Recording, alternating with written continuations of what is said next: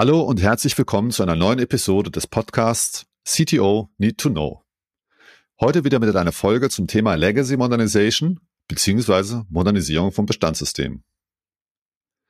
Mein Name ist Stefan Pahl und ich bin Principal Consultant bei der Firma InnoQ. Ich bin seit über 35 Jahren in der Softwareentwicklung unterwegs, als Entwickler, Architekt und seit meiner Zeit bei InnoQ auch zunehmend als Berater, auch für die Softwaremodernisierung. In dem Podcast CTO Need to Know sprechen wir aber nicht über InnoQ und auch nicht über mich, sondern über ausgewählte Themen, wie heute eben über Legacy Modernization. Und das wollen wir mit Entscheidern tun, als ob sie mit anderen Entscheidern sprechen. Ich freue mich heute daher besonders auf Jörg Rippchen von Arc Innovations, der sehr viel und oft mit Entscheidern über Modernisierung spricht. Bevor wir starten, die obligatorische Vorstellung. Jörg, wer bist du? Wer ist Arc Innovations und was machst du da? Ja, erstmal Stefan, vielen Dank und auch herzlich willkommen in die Runde. Herzlich willkommen an dich. Ähm, ja, Jörg Rippchen mein Name. Ich ähm, bin jetzt seit über 35 Jahren im Versicherungsumfeld unterwegs. Tatsächlich habe ich mal Versicherungskaufmann gelernt, bin dann aber direkt in die IT gewechselt, habe dort so ziemlich alles programmiert, was man programmieren konnte. Dann in Richtung Architektur, Architekturmanagement. Ähm, das Ganze noch als Angestellter, ja, und vor, ja, mittlerweile sind es 16 Jahre haben wir mit ein paar Leuten zusammen die Arc Innovations gegründet, eben damals noch sehr stark mit dem Fokus Architekturmanagement quasi in die Unternehmen reinzubringen, aber immer wieder auch mit dem Fokus bei Versicherungen. Also letztendlich muss ich gestehen, ich kann nur Versicherungen, ich habe nichts anderes gemacht. Ja, und dieser Fokus, der hat sich jetzt über die Jahre weiterentwickelt. Wir haben gesehen, was für Herausforderungen die Kunden haben. Wir haben gemerkt, dass hier auch stark auf der fachlichen Seite Dinge zu tun sind, also Richtung auch äh, Facharchitektur und eben auch die ersten Transformationsvorhaben. Und dazu haben wir uns ein paar Gedanken gemacht, haben auch Ergebnistypen entwickelt, die den Kunden da unterstützen sollen. Und so ist die Arc Innovations immer noch klein, aber fein, aber äh, eben sehr spezialisiert. Wir haben einen kurzen Ausflug auch mal in das Gesundheitswesen gemacht. Also DIGAS, digitale Gesundheitsanwendungen war mal auch für uns ein Thema. Aber jetzt sind wir eigentlich wieder hauptsächlich in dem Fokus äh, Versicherung und Transformation von Versicherungen. Ja, und ich glaube, alle, die wir da in Arc Innovations unterwegs sind, haben eben genau diesen eben auch stark versicherungsfachlichen Background. Und ich wüsste jetzt nicht, wenn ich zusammenrechne, kommen wir wahrscheinlich über 100 Jahre Versicherungserfahrung, wow. die wir da gebündelt und konzentriert haben. Super. Jetzt höre ich schon so einen Begriff Transformation und wir sprechen über Modernisierung. Wo ist denn da für dich der Unterschied? Gibt es da einen Unterschied? Also, ähm, man muss immer erstmal gucken, wo man herkommt und mal gucken, was jetzt die Zukunft so bringt. Ja, also es ist tatsächlich so, äh, wenn man rein Legacy Modernization, dann denkt man wahrscheinlich sehr stark mit einem IT-technischen Fokus. Also das sind Anwendungen, die müssen wir irgendwie neu machen. Ähm, die Erfahrung zeigt aber, dass man das einfache neu machen und alles so lassen, auch die fachliche äh, Ausprägung dieser Anwendungen, wie sie heute ist, eigentlich nicht reicht. Das heißt, wir haben Entwicklungen am Markt, Weiterentwicklungen am Markt, die es erforderlich machen, auch Dinge neu zu denken. Mhm. Und ähm, ja, vor allen Dingen auch ähm, Herausforderungen, die dann nicht nur IT-technischer Art sind, sondern eben auch die ganze Organisation betreffen, vielleicht sogar in Teilen manchmal das Geschäftsmodell oder die Frage der geschäftlichen Ausrichtung. Und dann, spätestens dann, wenn man merkt, es ist eben doch ein fachliches Thema, dann spreche ich in der Regel von der Transformation. Ah, cool. Das ist nochmal schön als Unterscheidung nochmal, dass wir bei der Modernisierung auch weiterdenken müssen, dass wir nicht einfach nur die Technik uns anschauen. Bei der Technik, wir, wir, wir reden ja über Bestandssysteme. Mhm. Was ist denn für dich so ein Bestandssystem? Gerade vielleicht auch im Bereich Versicherung, glaube ich, gibt es da doch schon einiges, was da als Bestandssystem herumliegt. Genau. Das ist so, wenn man, wenn man, glaube ich, Bestandssystem so im engeren Sinne betrachtet, dann, na klar, dann ist es dort das System, was den Vertrag führt, sage ich mal. Mhm. Also lassen wir mal das Ganze außen vor, wie ist der Vertrag zustande gekommen? Ein Vertrag will geführt werden, das heißt, er will äh, natürlich gespeichert sein in seiner Ausprägung, was ist genau versichert, welches Produkt hat der Kunde. Ähm, er will auch dort geändert werden können, also vielleicht gibt jährliche Anpassungen und ähnliches. Ähm, und letztendlich irgendwann am, am, Ende auch eines Vertragslebenszyklus äh, wird auch irgendwann storniert oder er läuft eben aus. Aber das ist zu kurz gedacht. Also mir muss Bestandsführung ist tatsächlich ja nur ein Teil, ein Aspekt. Ähm, den gibt es oftmals auch mehrfach bei einer Versicherung, weil die, ich sage mal, Lines of Business oder sag ich mal die, äh, die großen Gesellschaften, also Leben, Kranken und Composites ja nochmal getrennte Systeme oftmals haben. Und innerhalb dieser Systeme findet man sogar noch manchmal die Ausprägung für Privatkundensegment oder auch für gewerbliches oder Industriegeschäft. Also das heißt, das ist ein ganzes Konglomerat in der Regel an Anwendungen, was wir bei den Versicherern finden. Und wenn wir das mal weiterfassen, dann ist die Bestandsführung nur ein Teil der gesamten Anwendungslandschaft, die es zu betrachten gilt, auch im Hinblick auf Legacy Modernization. Weil was haben wir? Wir haben daneben natürlich wir müssen inkassieren. Also wir haben das Nebenbuch, wir haben das Hauptbuch für die Bilanz, wir haben Input- und Output-Management, weil noch wird viel Post natürlich äh, äh, rausgeschickt, aber auch natürlich kommt viel Post auch rein. Das will verarbeitet werden. Zunehmend natürlich auch digitalisierte Medien, die wir im Input-Management verarbeiten. Und dann haben wir natürlich diese ganze Verkaufsstrecke. Also wie kommt der Vertrag oder der Antrag das überhaupt zu uns? Also Angebot, äh, Tarifierung, Angebot, Antrag, dann die Dunkelverarbeitung, ja heute schon oftmals dann haben wir natürlich Schaden, leider. Muss man auch darüber sprechen. Ja, der Kunde, dafür macht er ja seine Versicherung, will natürlich auch seine Schäden abgerechnet bekommen. Und ja, naja, die, die die Arbeit äh, letztendlich am Kunden äh, verrichten, also sprich unsere Vermittler und Makler, die wollen Provision. Also auch dafür brauchen wir ein System. Und dann ist da drumherum natürlich das ganze Thema Prozesssteuerung, Arbeitskorb ähm, und äh, darum herum wiederum der Security. Und das ist also das ganze ganze Universum einer Versicherung, äh, was eigentlich zu betrachten ist, was man idealerweise auch wirklich ganzheitlich betrachtet. Denn überall in diesen Komponenten können eben, sag ich mal, Altlasten stecken. Und ähm, ja, wie sagt man, ähm, ähm, die, die, dass das, die Kette ist, ist so stark wie das schwächste Glied. Also sprich, wenn man eben End-to-End-Betrachtungen auf einer Prozessebene angeht, dann ist die Bestandsführung, wie gesagt, ein Thema. Man muss aber die gesamte Kette betrachten und schauen, wo man überall welche Herausforderungen hat als als mhm. Unternehmen, wenn man eben ähm, sich da modernisieren will oder erneuern will. Ich merke schon, du bist sehr in dieser Versicherungsdomäne eingetaucht mit den ganzen Begriffen. Vielleicht, weil, also ich kenne das jetzt mittlerweile, ich musste das auch lernen. Im ersten Moment dachte ich auch, was ist das denn? Aber vielleicht für die Zuhörer, die das nicht wissen, was ist denn eine Dunkelverarbeitung in der Versicherung? Ja. Also wir haben, äh, wir kennen ja auch noch den Prozess, dass der Vermittler bei uns am, am, ähm, am Kaffeetisch oder Wohnzimmertisch saß und seinen Papierantrag ausgefüllt hat und dann uns einen Durchschlag gegeben hat. Ich glaube, so haben wir alle mal vor vielen Jahren unseren ersten Versicherungsvertrag unterschrieben. Ich erinnere mich, ja. Aber und, sehr dunkel. Und du hast vielleicht auch mitbekommen, über die Zeit hat er wenigstens schon mal einen Laptop mitgebracht und hat äh, dort in einem äh, äh, Tarifrechner dir den Preis am Bildschirm zeigen können. Ja. Und dann hat er aber oftmals noch versucht zu drucken. Also ich hab mich, kann mich erinnern an Zeiten, hat man versucht, mobile Drucker mitzunehmen. Tatsächlich. Ähm, damit okay. man tatsächlich jetzt wiederum die Unterschrift des Kunden bekommt und eben den, äh, den Antrag verarbeiten. Was heißt Antrag verarbeiten? Also das Stück Papier wurde zum, zum Versicherer transportiert, zum Backoffice und dort saß jemand und hat das wieder abgetippt. So okay. haben wir viele, viele Jahre Versicherung gemacht. Ja, und Dunkelverarbeitung ist jetzt quasi der technische Transfer meiner Angebot- und Antragsinformation, idealerweise auch mit einer entsprechenden elektronischen Unterschrift, also dass wirklich kein Papier mehr notwendig ist.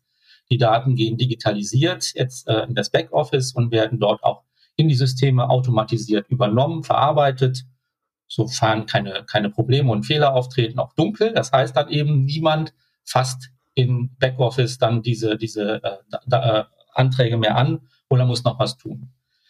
Und das ist so Dunkelverarbeitung heißt also, sprich automatisiert verarbeiten. Und das gibt es jetzt nicht nur in Tarifierung, Angebot, Antrag, also sprich am POS zunehmend äh, oder bisher immer nur oder sehr stark für Neugeschäft. Was jetzt sehr stark im Trend ist, ist auch Änderungsgeschäft. Das heißt, dir fällt ein Jahr später ein, dass du noch zwei wertvolle Gegenstände für deine Hausratversicherung äh, äh angeben musst. Und auch diese Art von, von Änderungen können dann elektronisch prozessiert werden, vielleicht sogar im Self-Service. Die ersten Kunden haben ihre Portale, wo du das selber machen kannst. Aber der Vermittler auf jeden Fall schon auch an seinem Laptop wieder die Änderung durchführen kann und automatisiert verarbeiten kann. Wenn wir das weiterdenken, dann ist Dunkelverarbeitung auch die elektronische Schadenaufnahme, die auch zunehmend ja, Self-Service behaftet wird, sei es durch den Kunden, den Endkunden selber oder durch den Vermittler und wo ebenfalls wieder die Informationen eben ohne dass ein Mensch das noch was beistellen oder beifügen muss, dann äh, entsprechend übertragen werden. Das ist das Ziel, diese Automatisierung zu erreichen. kann, kann man das vereinfacht so sagen, dass wenn man jetzt über eine technische Modernisierung spricht, also wenn man bei dieser Transformation, die du vorhin angesprochen hast, den technischen Teil jetzt mal betrachtet, dass sich das hauptsächlich dann um die Dunkelverarbeitung dreht? Ähm, also das ist ein wichtiger Aspekt. Also Automatisierung ist in der Tat ein wichtiger Aspekt, ähm, den es zu betrachten gilt. Also allein diese Schnittstellen zu schaffen und diese Dunkelverarbeitung zu ermöglichen. Mhm. Dazu müsste man jetzt ein bisschen tiefer einsteigen, warum das so scheinbar kompliziert ist. In der Regel ist es halt kompliziert, können wir vielleicht später nochmal drauf zurückkommen, weil man das Produktwissen, also das versicherungsfachliche Produkt mit seiner Tarifierung, also sprich dem, dem Pricing, wie kommt man zum Preis, in der Regel ähm, bei vielen Kunden doppelt vorfindet. Man findet es in der Vertriebswelt vor, in den Tarifrechnern, ein eigener Rechenkern, der das Produktwissen hält und eben die Rechnungen durchführt. Und das Gleiche nochmal dann in der Bestandsführung, die wir eben schon benannt haben, wo das Produktwissen ebenfalls implementiert ist. Und du bist Techniker, du weißt es, ähm, verschiedene Prozessorwelten, äh, verschiedene Programmiersprachen gehen mit Nachkommastellen oder mit bestimmten Datentypen unterschiedlich um dann hast du plötzlich äh, Abweichungen in den Beiträgen, Pfennige, äh, oder auch mehrere Cents, äh, damals, also damals Pfennige, heute mehrere, mehrere Cents, die dann abweichend sind. Dann musst du überlegen, wie gehe ich damit um und, und, und. Also das sind so Herausforderungen, die man da hat. Und das ist ja, das ist zu lösen. Und äh, ähm, aber es gibt noch viele, viele andere Gründe auf der technischen Seite, die wir ähm, da betrachten müssen. Also das geht dann so hin in Richtung, ähm, ja, kann das die Anwendung noch? Ist sie so geschnitten, dass sie das kann? Ähm, haben wir auch dann Richtung Partneranlage, also du schickst ja nicht nur den Antrag, dann quasi das versicherungsfachliche Produkt, du schickst ja auch Personendaten, die dann automatisiert angelegt werden müssen. Äh, du schickst äh, Dokumente vielleicht mit, die müssen ins Archiv und verschlagwortet werden, damit man sie auch wiederfindet. Und all diese Dinge sind dabei zu betrachten. Und ja, das ist ein großer, großer Aspekt, diese, diese Automatisierung zu erreichen und damit, sage ich mal, auch, ja, man sagen, auch Kosten zu sparen, weil da, wo der Mensch diese repetitiven Tätigkeiten nicht mehr durchführen muss, spart man ja auch Geld. Du baust mir gerade so diese Brücke, weil da wollte ich jetzt gerade mal hin, weil du hast ja vorhin schon auf der sehr fachlichen Ebene beschrieben, dass es so Bestandsführung gibt, dass es Verträge gibt, ein System, was den Vertrag führt. Jetzt weiß ich aus eigener Erfahrung, du sagst gerade eben Techniker, dass wenn man bei der Versicherung reinschaut, da viele technische Systeme man vorfindet. Und du hast ja jetzt bei, bei dir hat man jetzt einen riesen Vorteil, du hast mehrere Versicherungen schon gesehen, weil du arbeitest ja nicht bei einer Versicherung, sondern du berätst Versicherungen, du bist bei denen dabei. Was ist denn so, so dieses Potpourri, was man da noch mhm. vorfindet? Also ich nehme an, man findet da alles und, und jedes System, was man sich irgendwie in den letzten 30 Jahren noch irgendwie äh, daran erinnern kann. Ja, Punkt eigentlich. Könnte ich direkt sagen, auf jeden Volltreffer. Na, natürlich, äh, man findet viel Host-Systeme noch. Das ist, glaube ich, jetzt keine Überraschung. Ähm, wobei ähm, das jetzt in den Sparten ein bisschen unterschiedlich ist. Ähm, bei Lebens Lebensversicherung hat man schon früh angefangen, auch auf Standardsysteme zu gehen. Naja gut, aber da gibt's auch schon äh, noch Systeme, die in, in C noch, in, in, Native C noch da programmiert sind. Oder man findet äh, Exkurse in Visual Basic. Also es gibt ja auch sowas wie individuelle Datenverarbeitung. Mhm. Also manchmal sogar lebenswichtige Funktionen eines Versicherers, die irgendein schlauer Mensch, ein schlauer Kopf, ein Aktuar oder wer auch immer sich mal ausgedacht hat und dann an seinem PC einfach runterprogrammiert hat und die mittlerweile Kernsystem geworden sind. Sowas gibt's natürlich auch. Dann natürlich die ersten Gehversuche mit Java, die sind schon viele Jahre her. Also, und die können mittlerweile auch schon Legacy sein, muss man ganz ehrlich sagen. Ja, ja, ja. Auch da gibt es ja, die Technologiesprünge waren ja enorm. Allein was man, was man sieht an GUI-Frameworks, also als das so hochkam mit, also wie programmiert man eigentlich Oberflächen, da hat man auch schon x Generationen jetzt, die man dann vorfindet.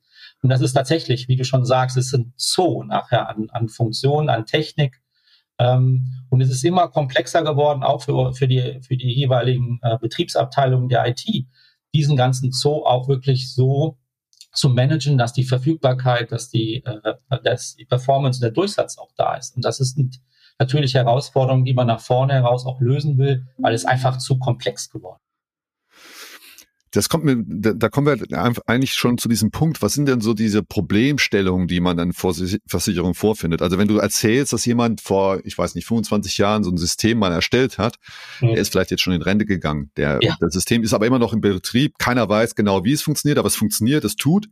Genau. Ist, sieht man da so einen Modernisierungsstau bei den Versicherungen, dass die diese Systeme einfach jetzt in die Jahre gekommen sind und immer noch funktionieren, aber eigentlich würde man die austauschen wollen? Ja, ich glaube, das ist genau der Punkt. Also ähm, man darf den Wert, den diese IT hat, äh, also nicht gering schätzen. Also das ja. sind Systeme, die wirklich äh, ja teilweise Hunderttausende von Verträgen managen, ähm, das Geld dafür inkassieren, die Schäden bearbeiten und so weiter und die Provision zahlen. Es ist ja ein in sich eingeschwungenes System und auch die Organisation ist darauf komplett eingeschwungen. Da sind sie total optimiert. Also man kommt in die Häuser und in ihrer alten Welt wissen sie genau, da kennen sie auch jeden, der irgendwo noch der Spezialist ist. Aber das ist auch schon, es gibt dann den einen oder die zwei, die für eine bestimmte Komponente dann noch wissen genau, wie sie, wie sie funktioniert und wie sie inneren, im Inneren aufgebaut ist. Und das ist natürlich einer der Hauptprobleme. A, das Alter. Ich meine, Software hat einen Lebenszyklus, das weißt du als Architekt. Mhm. Also man kann noch so gut äh, komponentenbasiert denken, auch Strukturi äh, Strukturen in die Software bringen. Irgendwann äh, wird es halt, weicht man davon ab.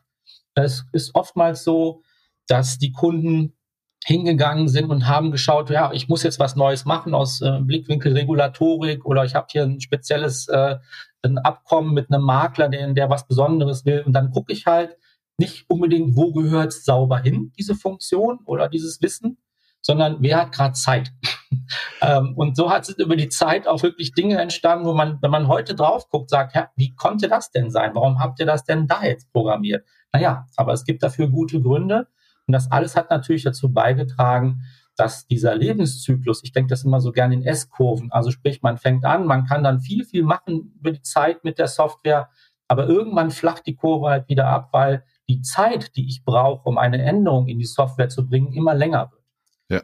Du hast es gerade gesagt, Demografie ist ein Thema. Natürlich sind das Leute, die vor 30 Jahren aus der Ausbildung kamen, vielleicht auch 40 Jahre, je nachdem, ähm, und diese Systeme quasi mit aufgebaut haben. Und ja, das Wissen geht natürlich raus, natürlich unterschiedlich bei den Kunden. Äh, viele versuchen natürlich auch noch Leute zu bekommen, die auch wieder COBOL, PL1, äh, teilweise noch Assembler auf dem Host äh, kennen. Die finden es natürlich nicht so einfach, die müssen ausgebildet werden. Aber der Effekt, der dabei entsteht, ist, dass auch wenn du das die Technik, dass, dass die Programmiersprache beherrscht, diesen inneren Aufbau der Software nicht unbedingt nachvollziehen kannst und verstehen kannst. Und das ist das, wo, wo es viel Zeit braucht. Und die Leute gehen aber in Rente. Und das ist so ein Dilemma. Also sprich, die Software ist eh schon am Ende des Lebenszyklus und die Leute müssen sich viel, viel mehr reindenken, wenn sie eine Änderung durchführen. Gleichzeitig haben wir natürlich auch den Druck vom Markt, schneller Änderungen durchzuführen. Und das ist eigentlich ein Dilemma. Es muss irgendwie schneller gehen. Die Leute müssen erstmal reinwachsen, müssen sich mit Software auskennen. Und der Aufwand, dort in einer entsprechenden Qualität Änderungen durchzuführen, wird immer höher. Und dieser höhere Aufwand ist immer wieder bei dem Thema Kosten, kostet irgendwo auch Geld. Und das ist eigentlich so eine Entwicklung, die wir da bei vielen Kunden sehen, die ähm, ja auch nicht aufzuhalten ist, auch bei aller Bemühung, da jetzt auch noch Skill wieder aufzubauen und reinzubringen und die dann dazu führt, dass man überdenkt, wie kann man damit umgehen. Ähm, das ist, sind verschiedene Stellen. Ich hatte gerade Regulatorik genannt, die ja oftmals kommt. Da muss man dieses noch machen, jenes noch machen, jene Daten rausgeben ähm, und folgende Berichtswesen äh, erfüllen. Aber spannender ist es natürlich in der Produktwelt. Also sprich, wie viel Produktinnovation kann ich eigentlich noch rausbringen? Und da ist nicht unüblich heute bei vielen Kunden, die ich kenne, dass man bisher in Einjahreszyklen gedacht hat und sagt, okay, einmal im Jahr mache ich ein Produktupdate oder ein Facelift, auch manchmal auch zwei Jahre. Ich habe Systeme gesehen ähm, bei Kunden mit Produkten, da muss man, weil dieser, dieser Produktkern schon das älter ist und das Pricing dahinter auch so, so, so alt ist, dass man teilweise 30, 40 Prozent Rabatt geben muss, um überhaupt auf Marktniveau zu kommen. Okay. Ja, also diese Bearbeitung, das sind so Themen, es wird immer langsamer, es wird immer schwerfälliger und der Markt erwartet ja eigentlich, dass es immer schneller geht, dass es einfacher geht, dass ich mich mehr an meine, meine Mitbewerber anpassen kann. Da kommen ja auch die rein digitalen Versicherer auf den Markt, die ganz anders agieren. Gut, da muss man sich überlegen, mit wem will man da überhaupt äh, sich messen, wer ist meine Peer Group. Aber es ist nicht zu leugnen, dass der Druck von außen höher wird, dass es schneller gehen muss. Und das steht halt im Kontrast zu dem, mit welchen Leuten ich eigentlich welche Änderungen wie schnell durchführen kann.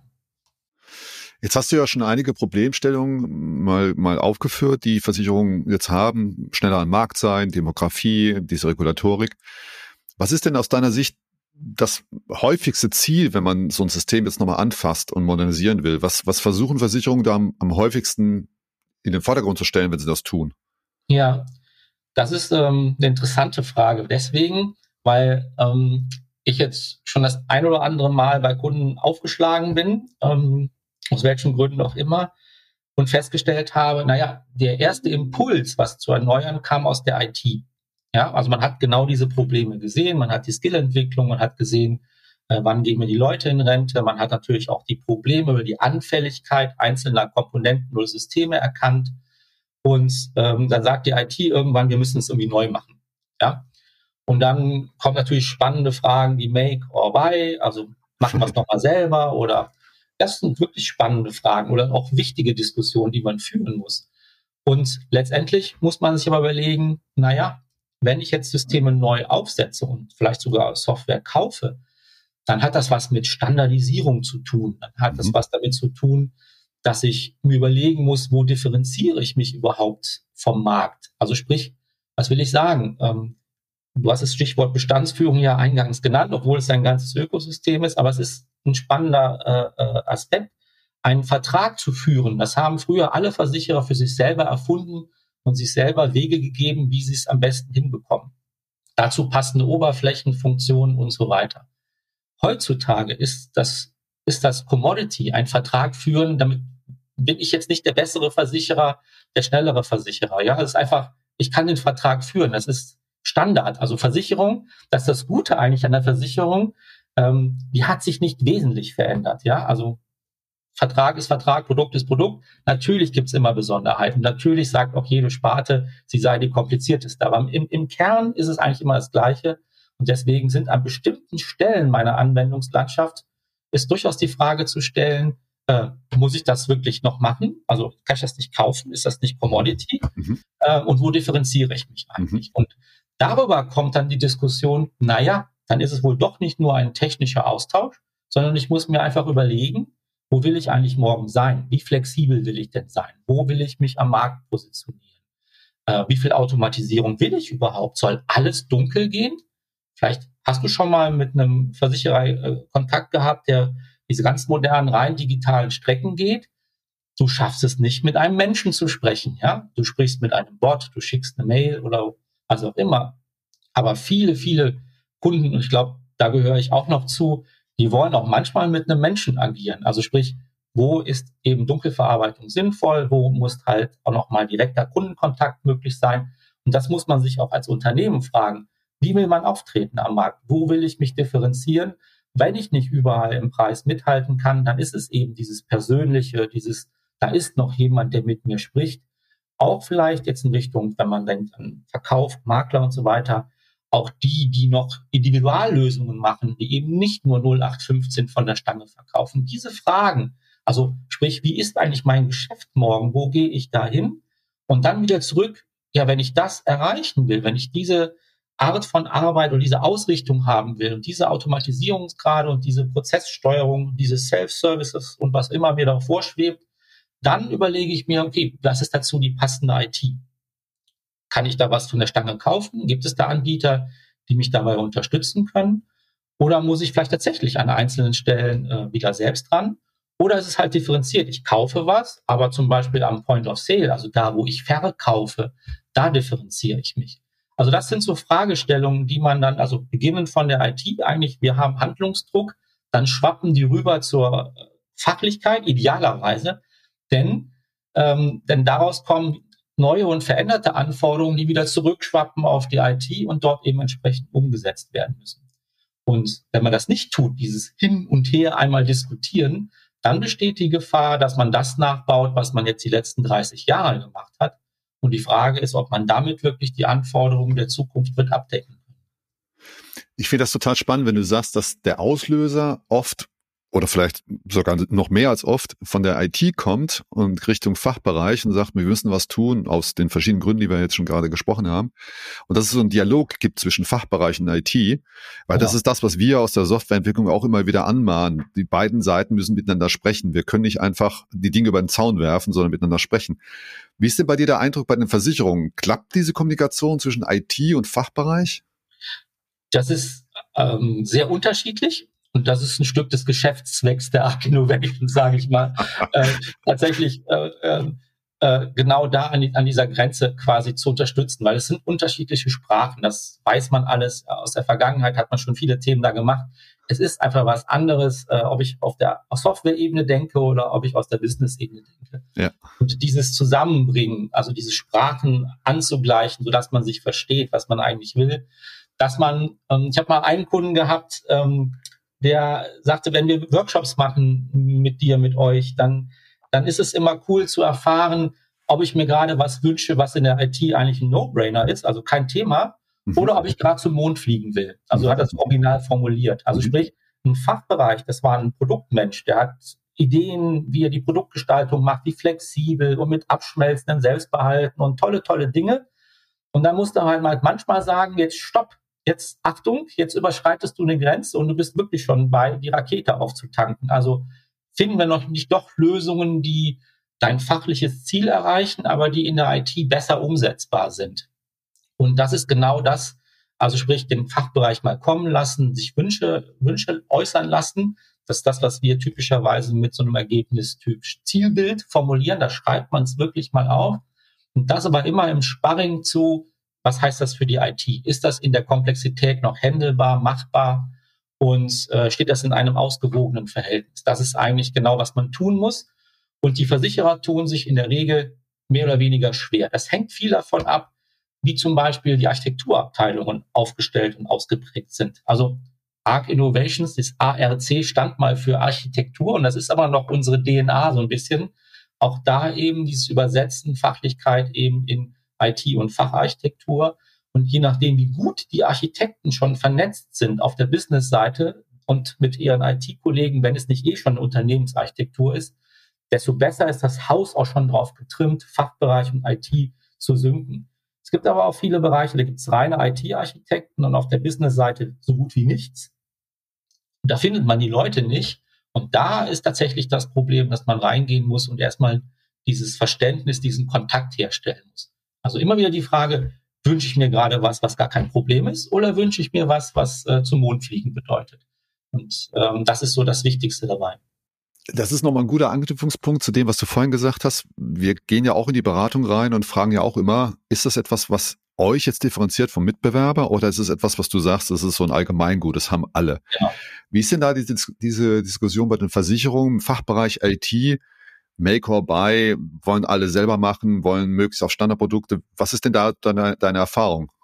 Ja, ähm, dass es nicht leicht ist. Also ähm, wenn man wenn man einsteigt, ähm, dann muss man ja immer sich vorstellen, da trifft man auf eine Organisation, die seit vielen, vielen Jahren sehr erfolgreich unterwegs ist. Sonst gäbe es die Versicherung nicht mehr. Ja. Also sie verkaufen Produkte, Sie machen damit auch ihren Ertrag und leben davon, also und bezahlen Gehälter und alles. Also es funktioniert ja. Und jetzt kommst du rein und sagst, na ja, wir wollen vielleicht morgen etwas anders machen und wir wollen vielleicht auch ein bisschen mehr standardisieren und die Komplexität wieder rausnehmen. Denn über die Zeit entsteht sachlogisch Komplexität. Hier ein Öhrchen, da eine Besonderheit. Dann hat man hier vielleicht mal festgestellt, dass man irgendwo ein Defizit hat, hat noch ein paar Regeln eingebaut in die Software, ein paar Prüfungen, ein paar Prüfungen, die Menschen machen müssen wo aber heute schon keiner mehr weiß, warum er das überhaupt tut. Also sprich, da entstehen Dinge über die Zeit, die ähm, ja eingeschliffen sind in die Organisation, eingebrannt sind, würde ich fast sagen, und die erstmal als gut und richtig empfunden werden. Und das Typische, was ja, wenn man in Richtung, wenn man darüber nachdenkt, vielleicht auch Standardsoftware einzusetzen, was zu kaufen, dann kommen andere Beraterfirmen und machen Ausschreibungen und fragen die Anforderungen ab. Also werden riesige Excel-Tabellen mit Anforderungen, teilweise über 1000 Anforderungen oh, formuliert. Okay. Ja, was glaubst du, was da drin steht? Da steht, das ist drin, das, was sie kennen. Also was, woher sollen sie ja auch was anderes aufschreiben? Und aber eigentlich muss man ja überlegen, wo will ich morgen hin? Wie wird das Haus morgen aufgestellt sein? Und was bietet mir vielleicht ein potenzieller Standard? Und dann dieses Loslassen, dieses Sagen, ja, bis gestern habe ich noch diese und jene Prüfung gemacht und die hat auch vielleicht mehr oder weniger Ertrag gebracht. In der Regel eher weniger. Brauche ich die morgen noch? Kann ich das loslassen? Das ist eigentlich tatsächlich die Herausforderung, wenn man dann in Richtung ähm, einer Standardsoftware gehen will. Aber ehrlicherweise ist das gleiche Problem, wenn du versuchst, innerhalb deiner eigenen Anwendungslandschaft einfach durch sukzessive Erneuerung, das versuchen Kunden ja auch, also die behalten den Host und, äh, und bestimmte Komponenten und versuchen, aber auch da musst du ja versuchen, die Komplexität wieder rauszukriegen. Also wie kann ich eigentlich, ist in meiner S-Kurve gedacht, wenn ich jetzt oben am Ende des, äh, des S bin, muss ich die, die Komplexität wieder reduzieren, um wieder runterzukommen, wieder einfacher äh, die Dinge zu haben, so dass auch meine neuen Entwickler, die wir eben schon erwähnt haben, die ich vielleicht gerade in der Ausbildung habe, wieder eine Chance haben, da reinzuwachsen und mit dann, was sachlogisch ist, die nächsten 10, 15 Jahre wird ja wieder Komplexität aufgebaut. Es kommen wieder regulatorische Anforderungen, es kommen neue Produktideen, neue Prozessideen, was auch immer. Und diesen, diesen Spagat zu gehen in den Häusern, das ist sehr schwer. Das ist überall wirklich Überzeugungsarbeit. Und das ist genau, wo wir auch dann in der Regel gerne ansetzen. Und das ist eine Top-Management-Aufgabe. Das muss von ganz oben gewollt sein. Das heißt, die Menschen, die ihre Anforderungen aufschreiben, die kennen ja nur das, was sie heute tun und wie sie es tun. Und es muss ihnen jemand sagen, ihr dürft neu denken, ihr dürft loslassen, ihr könnt Dinge vereinfachen, macht uns die Vorschläge. Und das ist so dieses auch kommunikative, was in der Transformation drinsteckt, der Change. Man sagt immer Change Management, äh, äh ist abgegriffen schon vielleicht der Begriff, aber letztendlich geht es darum, den Leuten wieder den Freiraum zu geben, loszulassen, anders zu denken, neu zu denken und das aufzuschreiben und das dann eben auch für die Zukunft, sei es nun intern oder durch Kaufsoftware, dann auch wieder in die Umsetzung zu bringen. Das ist die Herausforderung. Ich finde das eine, ein schönes Bild, was du gerade beschreibst, wenn man sagt, Modernisierung alleine reicht nicht, wenn man sich nur auf das Bestandssystem konzentriert und sagt, man macht das einfach nur neu, sondern man muss auch weiterdenken, dass auch die Fachlichkeit, dass auch die, die Welt sich verändert hat und dass man dann Richtung Transformation, also wie kann ich auch meine fachlichen Prozesse transformieren, was mhm. muss ich vielleicht loslassen, um das auch überhaupt tun zu können, weil man hat ja nicht ja. unbegrenzt Ressourcen, man muss ja auch irgendwann mal auch mal sich fokussieren. Ähm, ich ich habe bei einer Versicherung erlebt, dass die gesagt haben, ja, das ist, das, das sind nicht wir. Wir, wir haben Leute, die wollen sich nicht verändern. Mhm. Wie ist denn deine Erfahrung? Ich meine, Versicherungen äh, haben ja auch so ein bisschen den, den, den Touch, sage ich mal, dass sie schwerfälliger sind. Das sind ja riesige Tanker, so wie du schon sagst, seit vielen Jahren am Markt, funktionieren. Warum soll man was ändern? Warum, warum sollen die, die, die Versicherungen was ändern, wenn, sie, wenn ihre eigenen Leute schon irgendwie sagen, die brauchen wir nicht? Ja, das hat was, ja. Also es ist exakt die Situation. Das hat zum einen was damit zu tun, wie ich gerade sagte, eben den Freiraum zu schaffen. Also darf ich überhaupt anders denken? Ja. Also da kann man jetzt viel über äh, ähm, Organisationsstrukturen und Modelle nachdenken. Wie ticken eigentlich welche Führungsebene, tickt eigentlich wie? Ähm, da ist klassisch, ohne jetzt dann, ich sage ja keine Kundennamen, aber klassisch ist eigentlich Top-Management, will erneuern, will Komplexität rausnehmen, will einfacher werden, will Kosten sparen. Und einzelne Mitarbeiter, wenn man sie richtig packt, wollen das auch. Die sehen ihre täglichen Dinge, also wo sie was tun, wo sie denken, warum habe ich das eigentlich? War immer schon so. Die merken die, den Schmerz, meinst die du? Die merken den Schmerz, genau, und haben auch eine, einen Anreiz, da was gegen zu tun. In der Regel sind es die, die Schichten dazwischen, also sprich äh, verschiedene Führungsebenen, die jetzt auch selbst kurz vor der Rente stehen und sich sagen, was soll ich mir jetzt hier noch im Kopf machen? Genau. Ja, ich muss noch zwei Jahre durchhalten, dann ist das hier durch. Also oder durch Automatisierung ähm, und vielleicht auch eine bessere Arbeitssteuerung oder automatisierte Arbeitssteuerung, die vielleicht vorher noch, ich sag mal, ein Gruppenleiter gemacht hat, ja, der das seine sein, sein Daily Business war, Arbeit zu verteilen. Und jetzt sage ich, nee, das kann morgen die Maschine, das kann sie noch viel besser. Sie kann Service Level berücksichtigen, Rückstandssituationen berücksichtigen, Krankenstand und so weiter. Und dann fragen sich die Leute natürlich, was mache ich denn dann morgen? Also sprich, wo ist mein Aufgabenfeld? Und das sind alles so, ich nenne es mal Beharrungskräfte einer Organisation, die es zu durchbrechen gilt. Das heißt, man muss viel reden, man muss den Leuten ihre Perspektive geben, man muss klarziehen, dass die einfachen Dinge ja nur wegfallen, dass wieder Zeit ist für höherwertige Tätigkeiten. Und das gehört eben mit zur reinen Techniktransformation dazu, eben auch ein, ein Bild zu entwickeln, wie eigentlich die Organisation von morgen aussieht. Da ist es eben nicht nur, dass Arbeit wegfällt oder sich anders strukturiert, es werden auch andere Skills benötigt plötzlich in Zukunft. Also viele Unternehmen, die jetzt in eine Erneuerung gehen, ähm, leben jetzt endlich mal dieses Konstrukt der Produktmaschine. Das haben wir schon vor 15 Jahren. Ich weiß nicht, ob du auch schon mal an, an solchen Themen beteiligt warst, wo man so die Idee hat, es muss doch eine Maschine, eine Produktmaschine geben. Und die gibt es ja auch schon seit vielen Jahren wo alles Produktwissen gebündelt ist und die kann ich gleichermaßen im, im Vertrieb einsetzen und das gleiche Produktwissen auch in meiner Bestandsführung. Mittlerweile gibt es wirklich Konzepte, die wirklich so gut sind, dass man das jetzt wieder aufgreifen kann und komplett in Richtung Produktzentrierung gehen kann. Und das verlangt aber auch äh, Disziplin, Standardisierung und so weiter. Ähm, und damit kommen aber auch dann wirklich, dann kommt dieser harte Bruch zwischen, was haben wir gestern gemacht und was machen wir morgen. Und das muss dann nochmal besser kommuniziert werden und besser in die Organisation gebracht werden, weil plötzlich auch da dann äh, äh, äh, Jobs sind, die äh, so wie sie gestern waren, nicht mehr stattfinden. Und plötzlich brauche ich Skill eines Produktmodellierer oder eines Produktarchitekten.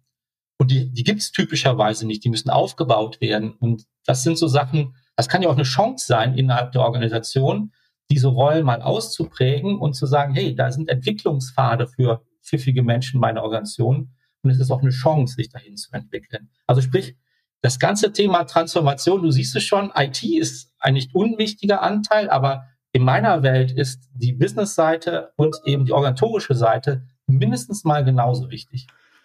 Und das, was du gerade eben gesagt hast, genau, diese organisatorische Seite, dass man die Menschen auch mitnimmt und dass man denen die Ängste nimmt, dass dann morgen vielleicht irgendwie ihr Job nicht mehr da ist, sondern dass es halt neue Perspektiven gibt, dass es vielleicht auch genau. einen, einen, Mehrwert gibt, auch für sie, ja. Das, das finde ich gut. Ähm, wie siehst du denn, wie gehen die Versicherungen vor, wenn sie das tun? Holen sie sich Beratung? Machen die selber Taskforces? Wie, wie ja. ist so der Prozess bei der Versicherung, wenn sie so eine Transformation angehen? Auch unterschiedlich. Ähm, ich glaube, oftmals ist das ganze Thema unterschätzt. Ähm, hm. Denn idealerweise würde man tatsächlich das ich in Ruhe und zeitlich auch getaktet angehen und genau, also so ist meine Idealvorstellung. Mögen die Kunden jetzt anders sehen, aber ich habe schon einige, sage ich mal, in die Richtung beraten können, nämlich was man so tut. Erstmal aufschreiben, was man eigentlich will, wo man hin will. Also mhm. Ordnungsrahmen, Zielbild, also irgendwelche Ergebnistypen. Da reichen nicht die zehn Seiten Strategie, die jedes Haus hat. Natürlich hat jedes Haus eine Strategie. Manche haben auch 30 Seiten Papierstrategie. Aber es muss eine Ebene tiefer zu beschreiben, ja, was, was genau, wie soll es denn funktionieren morgen, sage ich mal ganz einfach. Da ist auf jeden Fall ein Gap, das kann man immer nur raten, das sollte man auf jeden Fall zunächst tun. Dann sollte man kritisch schauen, natürlich Make or Buy, also wie kann ich es mir vorstellen, weil damit einhergehend ja auch Diskussionen anfangen, was ist meine IT von morgen? Was macht denn meine IT, wenn ich alles kaufe? Frage, kann ich eher Richtung Suite denken? Sollte man Richtung einer Suite denken? Oder Best of Breed? Also sprich, will ich noch irgendwie integrieren? Schwierige Fragen, schwierige Diskussionen. Dann haben wir aus meiner Sicht idealerweise dann einen Readiness-Check. Also wenn ich ungefähr weiß, da will ich hin, technisch will ich dies und jenes kaufen oder nicht kaufen, selber bauen. Readiness-Check, was meine ich damit? Naja, mal schauen, wo stehe ich denn? Also ich hatte es eben schon gesagt. Diese Häuser ticken ja und funktionieren ja und die funktionieren gut. Das heißt, sie sind auf Run the Company komplett optimiert. Jetzt haben wir aber einen größeren Change, einen Umbau meiner Anwendungslandschaft, fachlich, technisch. Und dafür muss ich mal schauen, habe ich dazu die Verfahren und Methodiken? Sind, habe ich gute Programmmanager? Haben die ein Vorgehensmodell, wie sie sowas angehen würden? Es sind hochkomplexe Projekte oder Programme, die ablaufen, weil sie auf der End-to-End-Kette Veränderungen bringen typischerweise heute in den IT-Organisationen getrennt. Irgendwer macht Vertriebssysteme, irgendwer macht das Bestandssystem, irgendwer kümmert sich um Finanzströme, irgendwer kümmert sich um Data Warehouse. Jetzt baue ich neu oder anders oder will umbauen und ich muss die End-to-End-Kette denken. Ich muss sie steuern, inhaltlich, vom Scoping, von der Qualität, vom Test und so weiter. Da einfach mal, einfach mal den Blick rausnehmen, kritisch auf die eigene Organisation gucken und sagen, Schaffen wir das? Können wir das? Und da, ja, hast du recht, idealerweise dann natürlich auch wirklich ehrlich sein und sagen, da brauchen wir externe Unterstützung. Ganz wichtig, mal schauen, wer könnte denn in so einem Projekt mitarbeiten? Ich weiß nicht, ob das allen mal so bewusst ist, wie viele Menschen man eigentlich zieht in so ein Programm, wenn man es wirklich from the scratch neu baut. Mhm. Ähm, das sind Größenordnungen durchaus von, sag ich mal, 70 bis 100 FTEs, die man, also Fulltime Equivalents, die man braucht. Und die ziehe ich ja aus der existierenden Organisation. Das sind Fachexperten, Business-Analysten. Das sind natürlich auch die ganzen Querschnittsfunktionen wie Release Manager, Umgebungsmanager, Testmanager, Testexperten für Testdaten, für, also all diese Menschen, die ziehe ich jetzt ja eigentlich aus der Organisation für mehrere Jahre wahrscheinlich in ein Programm. Und da muss man ganz ehrlich zu sich selber sein. Kann ich das staffen? Wo brauche ich externe Unterstützung? Und diese externe Unterstützung, die wird Geld kosten. Also da komme ich dann langsam in die Thematik, was wird uns das kosten? Was darf es uns eigentlich kosten, in diesen Umbau zu gehen? Wie lange kann ich das durchhalten? Wie lange braucht mein internes äh, äh, Skill-Management, die Leute, die Fähigkeiten aufzubauen, damit ich die externen wieder ersetzen kann? Das ist ein hochkomplexes äh, Zusammenspiel, was man, wenn man, wenn man es richtig macht, im Vorfeld überlegt und dann gezielt auch mit seinem Dienstleister, den man dann einkauft, ein oder mehrere, auch das ist wieder so ein Thema. Wenn ich von mehreren Leuten oder von mehreren Unternehmen Software reinhole oder mir auch Unterstützung hole, brauche ich ein Provider-Management. Muss ich auch überlegen, wer muss wie, wann, wo, wer hat welche Anforderungen, wer hat welche Release-Zyklen, um das wieder zu synchronisieren. Also es stehen eine ganze Reihe von Aufgaben und es äh, notwendiger Fähigkeiten, die typischerweise im Haus so nicht vorhanden sind. Es sei denn, es sind Häuser, die quasi alle drei, vier, fünf Jahre Merger gemacht haben, die kennen das. Also die haben tatsächlich diese Fähigkeiten irgendwo schon in den Genen drin und sind besser aufgestellt für so ein Transformationsprogramm. Kleinere Unternehmen, die kommen dann wirklich schnell an ihre Grenzen. Aber wie gehen die denn damit um, wenn sie jetzt zum Beispiel nicht genügend eigene Leute haben, sowas zu begleiten? Also ich habe eine Versicherung kennengelernt, die haben alles rausgegeben. Und dann haben wir gesagt, ihr könnt doch nicht alles rausgeben, ihr müsst doch selber noch steuern, ihr müsst noch selber wissen, was da passiert. Genau. Also das ist, also das ist dann so der, der Kurzschlusseffekt, wenn man sagt, ich gebe alles raus, mein Dienstleister wird es schon richten, wobei genau. das schwierig zu steuern ist, allein das ja zu steuern, auch in Verträge zu gießen und in entsprechende Mechanismen, die mir als Kunde sicherstellen, dass ich auch das bekomme, was ich bestellt habe. Das ist nämlich gar nicht so einfach an diesen mhm. Stellen. Also das ist, es ist aus meiner Sicht nicht der richtige Weg. Man kann natürlich im Sinne verlängerter Werkbahn natürlich sich irgendwo auch ihre, seine Dienstleister holen. Aber die Steuerungshoheit intern zu halten und fachlich, technisch zu sagen, wie, wie, was, was bekomme ich hier eigentlich in welcher Qualität und ist es das, was ich auch wirklich brauche, das darf man nicht rausgeben. Niemals. Mhm. Ähm, und äh, da rate ich auch immer dringend von ab. Also dann eher sich vorbereiten, Zeit nutzen, intern Skills aufzubauen. Also sich wirklich im Sinne von, ja, längerfristiger Planung wirklich auf so ein Vorhaben äh, einrichten ähm, und auch nicht nur auf das Neue kümmern, also neue Projekt äh, fokussieren, also was brauche ich alles da, denn egal wie viel ich rausgebe oder nicht rausgebe, der Punkt ist, dass es auf jeden Fall meine interne Organisation belastet. Das sind ja Menschen, die heute da irgendwas gemacht haben, wichtige Dinge gemacht haben, denn idealerweise gibt man die Besten ja raus in das neue Programm oder Projekt, denn dort soll ja das gute Neue entstehen. Das Alte muss trotzdem weiterlaufen. Also keep the business alive. Und das gilt fachlich als auch äh, äh, technisch. Also wer betreut denn dann meinen Host? Wer betreut denn dann, wenn da ein Absturz irgendwo äh, äh, in der Bestandsführung oder im Schadensystem war? Das muss ja auch geregelt sein. Also wenn ich überall die Leute rausziehe, dann entstehen Lücken. Und da muss ich mir sehr gut Gedanken machen, wie kompensiere ich das? wie fahre ich vielleicht auch in der alten Welt meine Änderungsgeschwindigkeit runter? Also in der Regel entstehen durch den Start von Transformationsvorhaben, bremse ich eigentlich die alte Welt aus. Wenn die aber eh schon produktseitig vielleicht schon weit zurückhinkt, dann ist das auch ein Commitment der Organisation in Summe. Also nicht nur die da machen das neue Projekt, sondern wir als Organisation akzeptieren, dass wir übergangsweise vielleicht mehr Arbeit haben und dass unsere Produkte eben nicht mehr einmal im Jahr ein Facelift kriegen, sondern mal jetzt mal zwei, drei Jahre wir durchhalten müssen, bis das Neue kommt.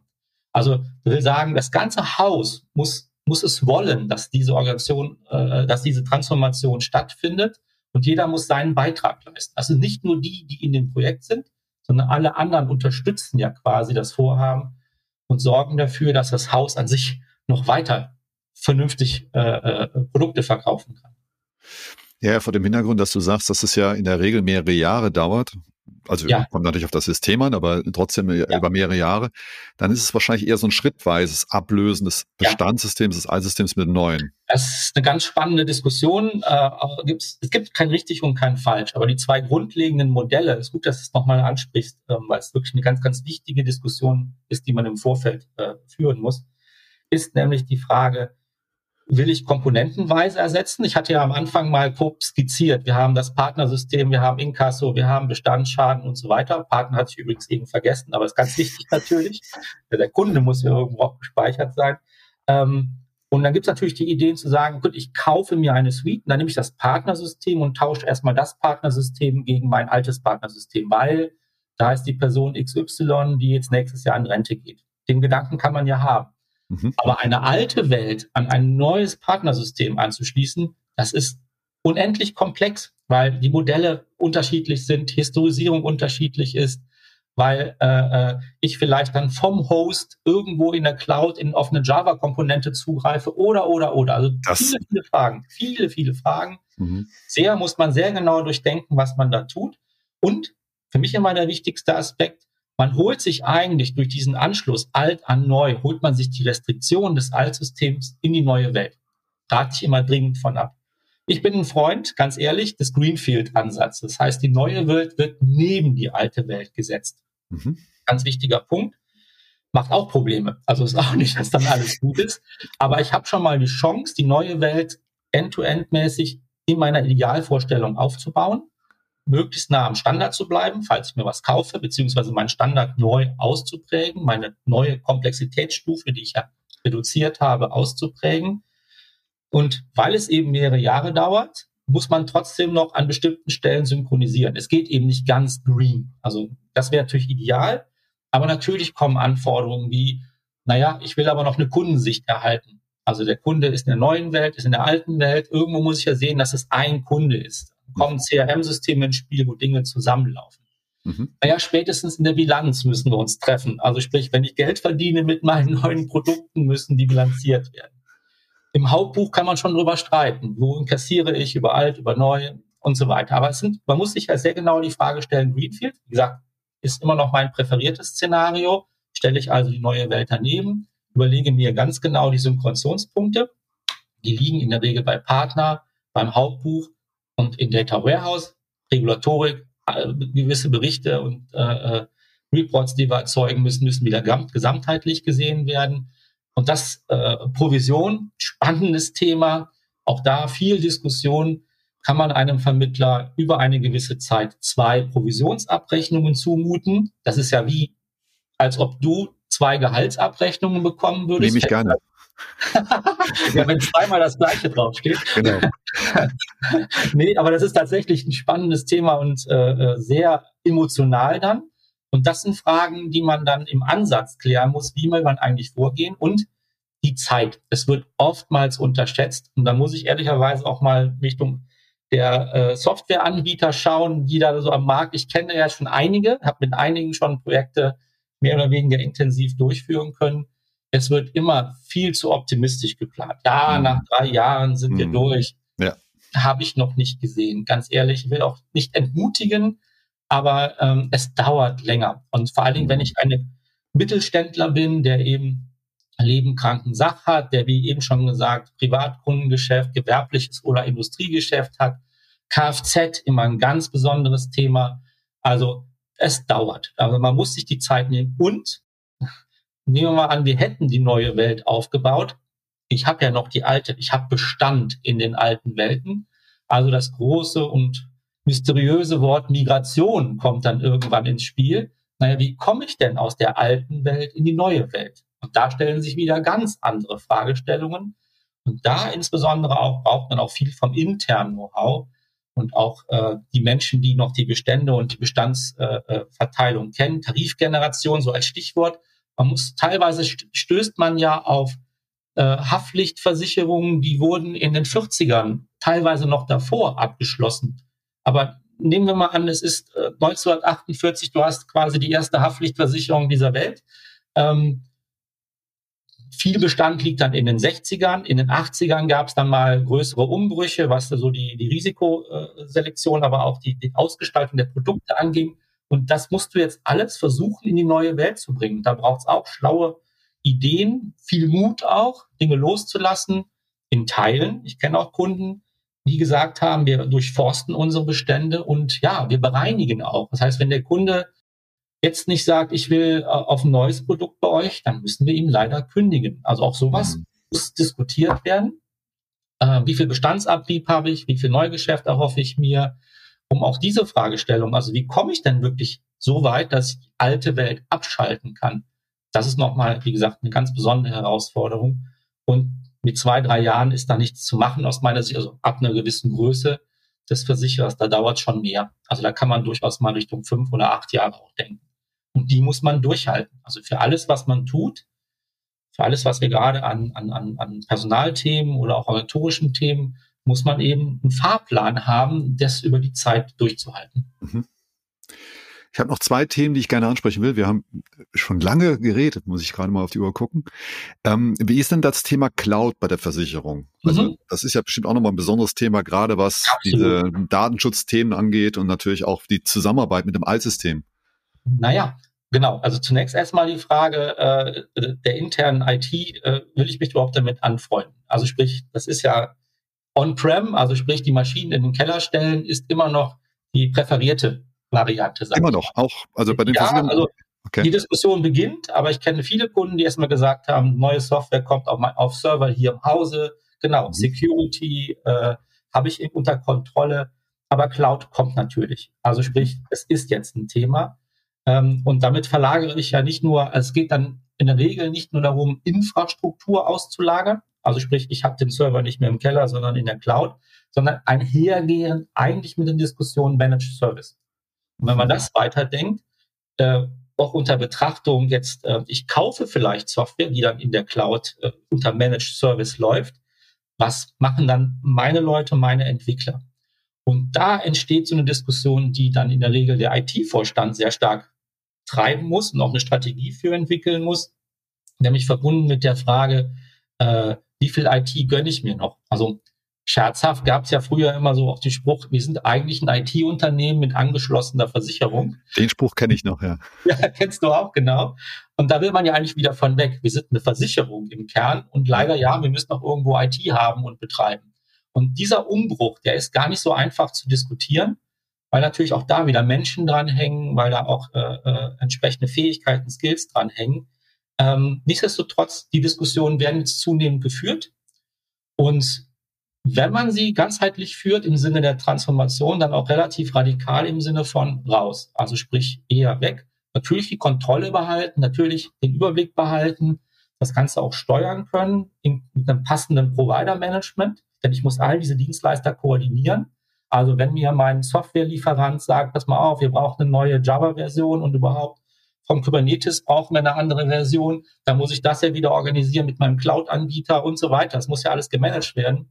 Und dann sagt aber SAP, ich kann aber noch nicht, ich muss aber auf der alten Version bleiben. Das sind so lustige Themen, die dann entstehen, die gemanagt werden müssen, in den Release-Plan rein müssen und so weiter. Ähm, das sind Diskussionen, also sprich, man diskutiert immer gerne Cloud, ja, nein, das ist so die erste Frage, ja.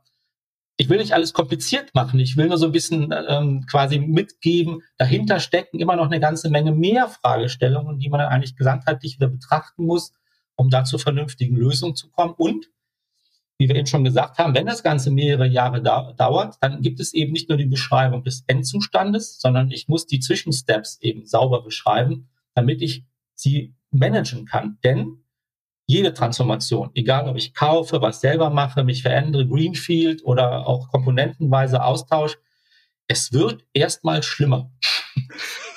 es ist so. Ich kann es nicht, also es tut mir leid, äh, da in den Orbit das so sagen zu müssen. Äh, es wird erstmal komplexer, weil ich ja was Neues daneben stelle oder umbaue. Und das, das muss man sich sehr stark vor Augen halten. Und deswegen mein Appell auch immer an die, an die Versicherer, fangt früh genug damit an. Also wenn wirklich äh, 10, 15, 20 Prozent eurer Belegschaft vor der Rente stehen, dann ist schon fast zu spät. Früh anfangen, ja, früh drüber nachdenken. Gerade weil ja. du sagst, wenn das fünf bis sieben Jahre dauert, wenn Cloud ein Thema sein soll. Ich, ich habe einen Kunden, der ist nicht Versicherung, sondern E-Commerce. Die haben angefangen mit On-Premise und haben dann festgestellt nach zwei Jahren, oh, es wird dann doch ein bisschen viel mit dem ganzen Services, mit der ganzen Infrastruktur ja. und sind dann in die Cloud gegangen. Das hat noch ganz gut funktioniert, weil das System noch nicht zu weit fortgeschritten war. Mhm. Aber trotzdem war es schon mal Schmerzen, weil man natürlich schon eine Infrastruktur aufgebaut hat. Man hat die Software, die ganze Anwendungslandschaft schon darauf ja. ausgerichtet gehabt, On-Premise zu betreiben genau. und geht dann in die Cloud. Und dann ist natürlich, wenn man vom Cloud-Anbieter, wenn man das Cloud-Native macht, hat man natürlich bestimmte Dienste, die man selber vorher betrieben hat. Die kriegt man dann quasi in Anführungsstrichen gegen Geld. Man muss die nicht selber okay. betreiben, warten, ja. Exakt. Aber du hast einen Aspekt eben noch erwähnt. Ich weiß nicht, ob wir die Zeit noch haben, aber du ja, weißt, wir nehmen der, uns die Zeit wir haben diese Mischkonstellation. Selbst wenn wir Greenfield machen und wir wollen, sag ich mal, mindestens den Partner synchronisiert haben oder zumindest mal geshared haben, dass ich sehe, dass ein Kunde hat Produkt in der neuen Welt, in der alten Welt, dann habe ich genau dieses Phänomen, wer ist mein führendes Partnersystem? Also entweder muss ich sehr viel aus der Cloud in Richtung meines Hosts sprechen oder mein Host muss irgendwann lernen, äh, mit der Cloud zu sprechen. Da kommen nochmal im Sinne der nicht funktionalen Anforderungen, also sprich Performance, Durchsatz, Stabilität, nochmal fragen. Und das, du weißt es, gerade auch die Netzwerkanbindungen lassen sich auch Cloud-Anbieter ganz gut bezahlen. Also sprich, da mal Überlegungen zu machen, wie oft kommt es vor, was ist mein Durchsatz, wie wird sich vielleicht Batch-Verarbeitung morgen verändern. Das sollte man auch im Vorfeld überlegen, bevor man dann, dann in die Vertragsverhandlungen mit seinem Cloud-Anbieter einsteigt. Mhm. mhm. Da lauern tatsächlich auch noch Gefahren. Ähm, und ja, wenn der Durchsatz nachher nicht mehr da ist und meine Inkasso-Verarbeitung eben nicht mehr abends durchgeht, die Monatsverarbeitung, sondern jetzt zwei Tage braucht, das sind dann Dinge, die bringen auch dann die alte Welt in Unwucht, ja, ja, ja. wo man ja eigentlich nichts mehr tun wollte. Das ist ja dann auch so. Eigentlich wollte man ja dann nichts mehr an ändern, weil man ja das Neue baut, aber so kann es halt Abhängigkeiten geben, ähm, die dazu führen, dass ich doch noch was tun muss. Und ja, das sind dann ungeplante Kosten, die dann quasi auf dem Weg auftreten ähm, und dann auch in Schwierigkeiten Ungeplante Kosten, genau.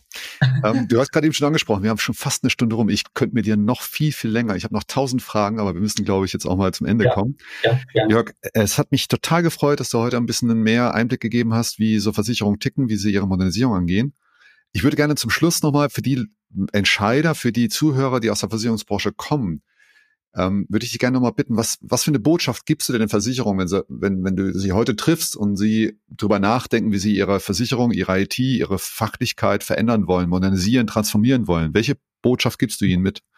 Ja, also ich glaube, die hat sich so ein bisschen als roter Faden vielleicht schon erkennen lassen. Meine Kernbotschaft ist, äh, beginnt fachlich, nicht technisch. Also mhm. das ist äh, tatsächlich meine Hauptbotschaft, die ich immer nur wieder äh, äh, bestärken kann. Und ähm, selbstkritisch zu bleiben als Unternehmen. Was kann ich, was kann ich tun? Was, was kann, was kann ich leisten? Was kann ich also personell leisten, finanziell leisten?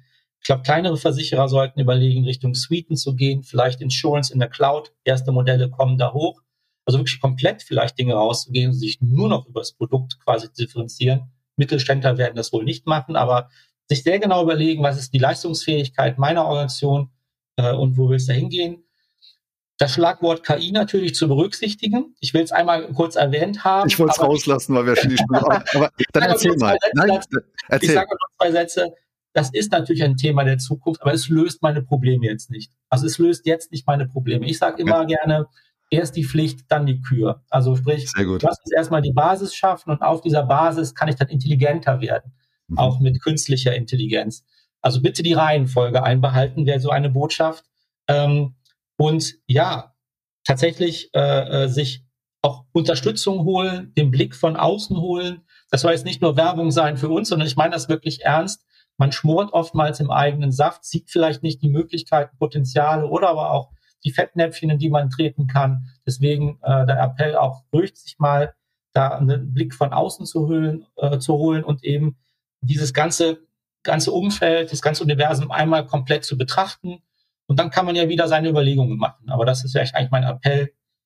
Ähm, genauso wie wir es in so einem Gespräch hier gemacht haben, müsste man das eigentlich mit den Kunden machen. Einmal den ganzen Bogen spannen und dann mal überlegen, wo hat eigentlich welches Unternehmen seine Schwerpunkte und wo sieht es welche Herausforderungen. Und dann kann man sehr, sehr viel gezielter dann auch in so eine Auswahl- und Umsetzungsphase gehen.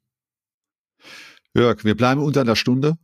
Ja, ich, es, hat mich gefreut, mit äh, dir heute zu sprechen. Ich habe auch ein bisschen noch was mitgenommen, auch deinen Blick nochmal, die Fachlichkeit, das durchzuhalten, das finde ich, finde ich gut. Ähm, ich bedanke mich für deine Zeit. Ich bedanke mich bei den Zuhörern. Vielleicht machen wir nochmal ein Gespräch in einem anderen Kontext, Jörg, weil es freut mich, wenn ich nochmal mit dir über solche Themen sprechen kann. Es war sehr, sehr gut. Ich bedanke mich auch. Ähm, ja, und würde mich freuen, wenn wir das fortsetzen können. Es gäbe dann noch ein paar Aspekte zu betrachten. das macht schon mal spannend, genau. Also, ciao. Ja, bis bald. Ciao.